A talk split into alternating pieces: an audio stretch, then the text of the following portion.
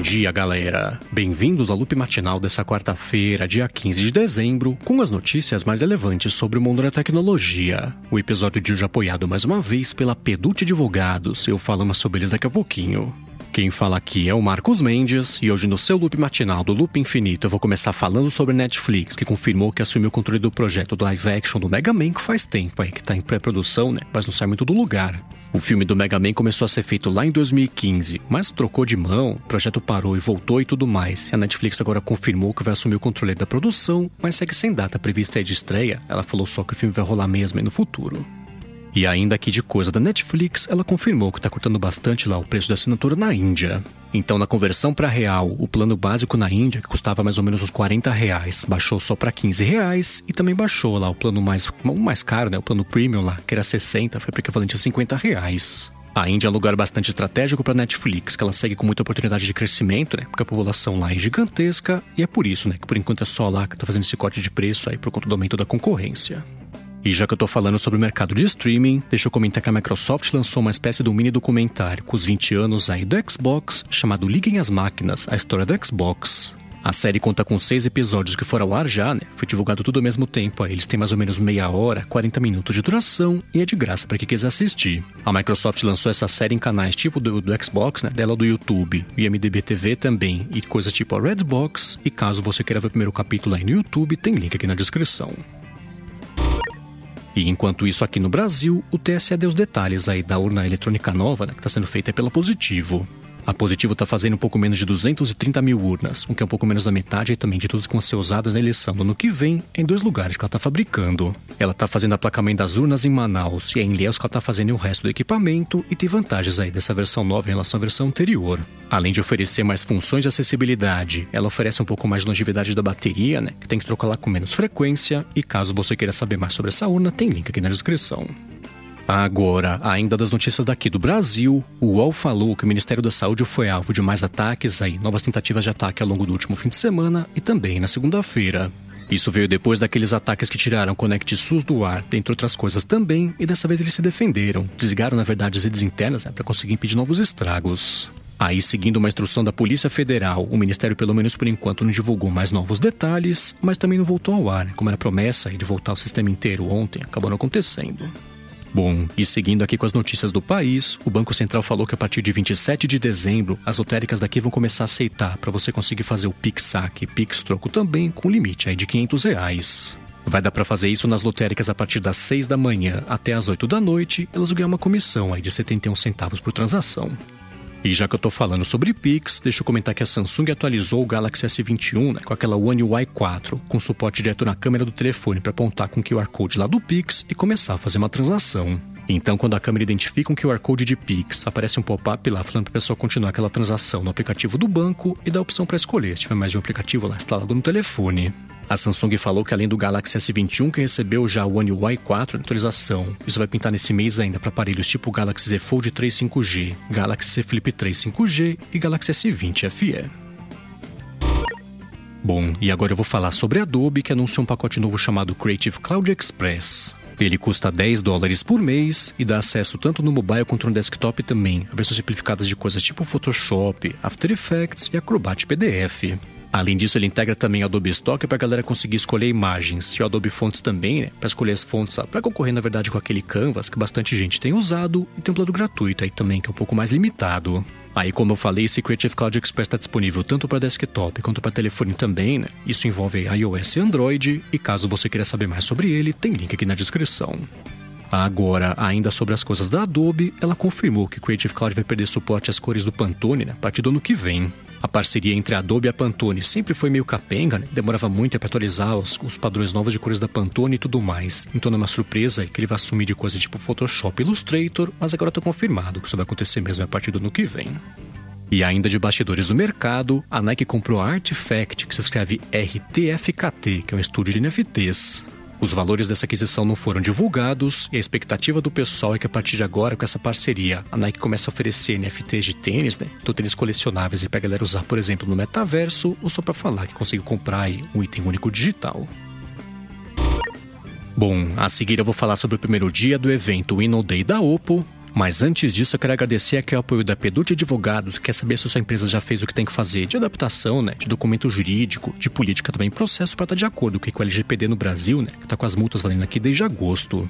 A Pedute Advogados atua desde 1977 com propriedade intelectual, o que inclui, por exemplo, registro de marcas e patentes, e proteção de dados e privacidade. E ela oferece um serviço de assessoria jurídica para adequação à Lei Geral de Proteção de Dados aqui no Brasil e também para atuar como DPO, que é a Data Protection Officer da sua empresa. Quem sempre acompanha aqui o podcast sabe que é quase diário, especialmente nos últimos dias, né? Quase diário que eu falo aqui sobre ataques, vulnerabilidades, vazamento e tudo mais. Então acabou o tempo aí para você se adequar ao LGPD se você não fez isso ainda. No site da Pedute Advogados, que é pedute.com.br, você encontra mais informações como eles podem te ajudar a se adequar ao LGPD aqui no Brasil. Então acessa lá pedute.com.br, peduti.com.br. Aí você entra em contato com eles e comenta que é um ouvinte aqui do Loop Matinal e dá o primeiro passo para se adequar com o LGPD aqui que sabe o que está fazendo. Então, mais uma vez, acessa lá, pedute.com.br. Muito obrigado a Pedute Advogados pelo patrocínio contínuo aqui do Loop Matinal. Bom, vamos lá, né? A Oppo começou ontem o evento Winnow Day, que é o evento anual que ela faz para anunciar as novidades aí que vão chegar nos produtos dela no futuro e pintou um chip novo pro telefone que ela falou que vai anunciar aí no começo do ano que vem. O processador Mari Silicon X é feito com arquitetura de 6 nanômetros e tem um suporte bem bacana para fazer edições em tempo real, né? Processamento, na verdade, em tempo real de imagens em RAW, o que é uma coisa bem bacana, né? Para quem manja de fotografia. As imagens em RAW, bem basicamente, né? Deixam você mexer nos ajustes de imagem e captura também, depois que a foto foi. Não é isso, né? Mas é mais ou menos isso. Depois que a foto foi feita, mexe em exposição e tudo mais, mas precisa de poder de fogo, né? Para conseguir dar suporte direito, é isso aí. Então, o fato do chip abrir caminho para processamento de imagens de RAW em tempo real é uma coisa bem bacana e mesmo, pelo menos de acordo com a processa da Oppo, ela comentou um pouco mais sobre o processador. Ela falou que o chip novo representa um ganho de 20% em poder de fogo e consome só metade da energia em relação ao chip que tem hoje no telefone topo de linha da empresa. E agora é esperar, né, pelo lançamento de verdade, para a galera começar a fazer os benchmarks. Agora, uma outra coisa que a Oppo anunciou no evento de ontem, essa chamou bastante a atenção do pessoal, foi o Air Glass.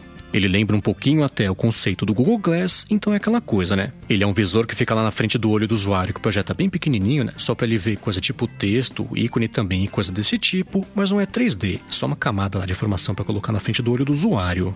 Os Airglass tem dois modelos, que são um com óculos normal, né? E o outro com monóculo também. Então é basicamente um óculos aí que fica pela metade, ele pesa 30 gramas, só de acordo com a empresa. A Oppo comentou que a bateria aguenta 3 horas de uso contínuo ou 40 horas também em stand-by e falou que no ano que vem, né, que isso vai chegar aí, por enquanto ela tá devendo o preço, que ela vai falar mais pra frente aí também quanto que ele vai custar.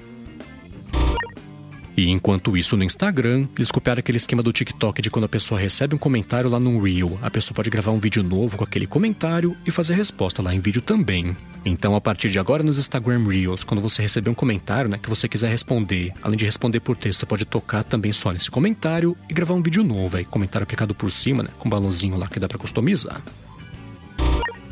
Bom, e agora eu vou falar sobre o grupo NSO, que parece que tá com bastante problemas aí para conseguir fazer a operação continuar existindo, na verdade, né? Que eles fazem aquele Pegasus lá que invade iPhones e Androids. O que aconteceu é que recentemente o governo americano proibiu negócios com a NSO e a Apple anunciou também um processo contra a empresa para impedir a venda da ferramenta Pegasus e a NSO, né? Tava devendo aí coisa de meio bilhão de dólares que eles não sabiam de que eles vão tirar.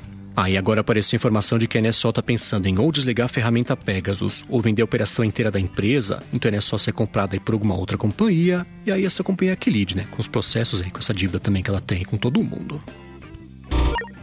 E enquanto isso, no mundo da Apple, ela liberou update para tudo, na verdade, que ela oferece.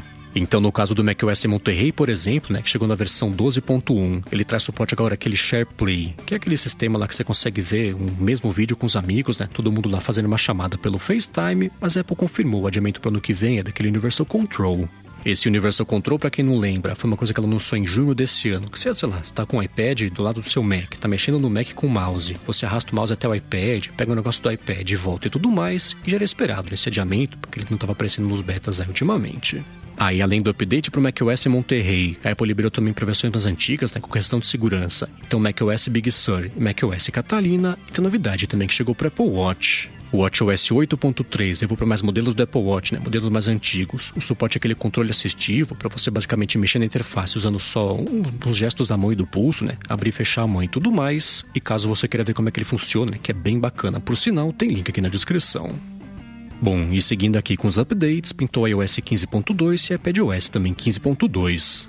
Uma das principais novidades do sistema foi o lançamento daquele suporte a você conseguir saber um pouco mais sobre cada aplicativo, né? Que, que usa de localização, consultar fotos também, né? Para onde trafega os dados e tudo mais. E também para saber mais sobre isso tem link aqui na descrição. Agora, por último, aqui sobre a Apple e também encerrando o episódio de hoje, pintaram rumores né, sobre os iPhones do ano que vem. O analista Jeff Poole falou que os iPhones Pro do ano que vem vão contar com 8 GB de RAM e uma câmera de 48 megapixels, né, com filmagens que vão ser feitas em 8K. Ainda comentou né, que todos os modelos do ano que vem, não só os Pro, vão ter uma tela OLED com 120 Hz de frequência. É isso aí, galera. O loop matinal do Loop Infinito vai ficando por aqui. Se você quiser se inscrever no canal do Loop Infinito no YouTube, o link está aqui na descrição do episódio lá no loopmatinal.com, junto com os links das notícias que comentei hoje. Agora, se você tem um aplicativo ou um produto, uma empresa bacana e quiser anunciar aqui no Loop Matinal, manda um e-mail para comercial@loopinfinito.net para a gente bater um papo. Já se você quiser falar comigo no Twitter, procura por MVC Mendes que eu estou sempre por lá. Obrigado pela audiência, obrigado a Pedute Advogados pelo apoio contínuo aqui do Loop Matinal, e eu volto amanhã de manhã. Falou!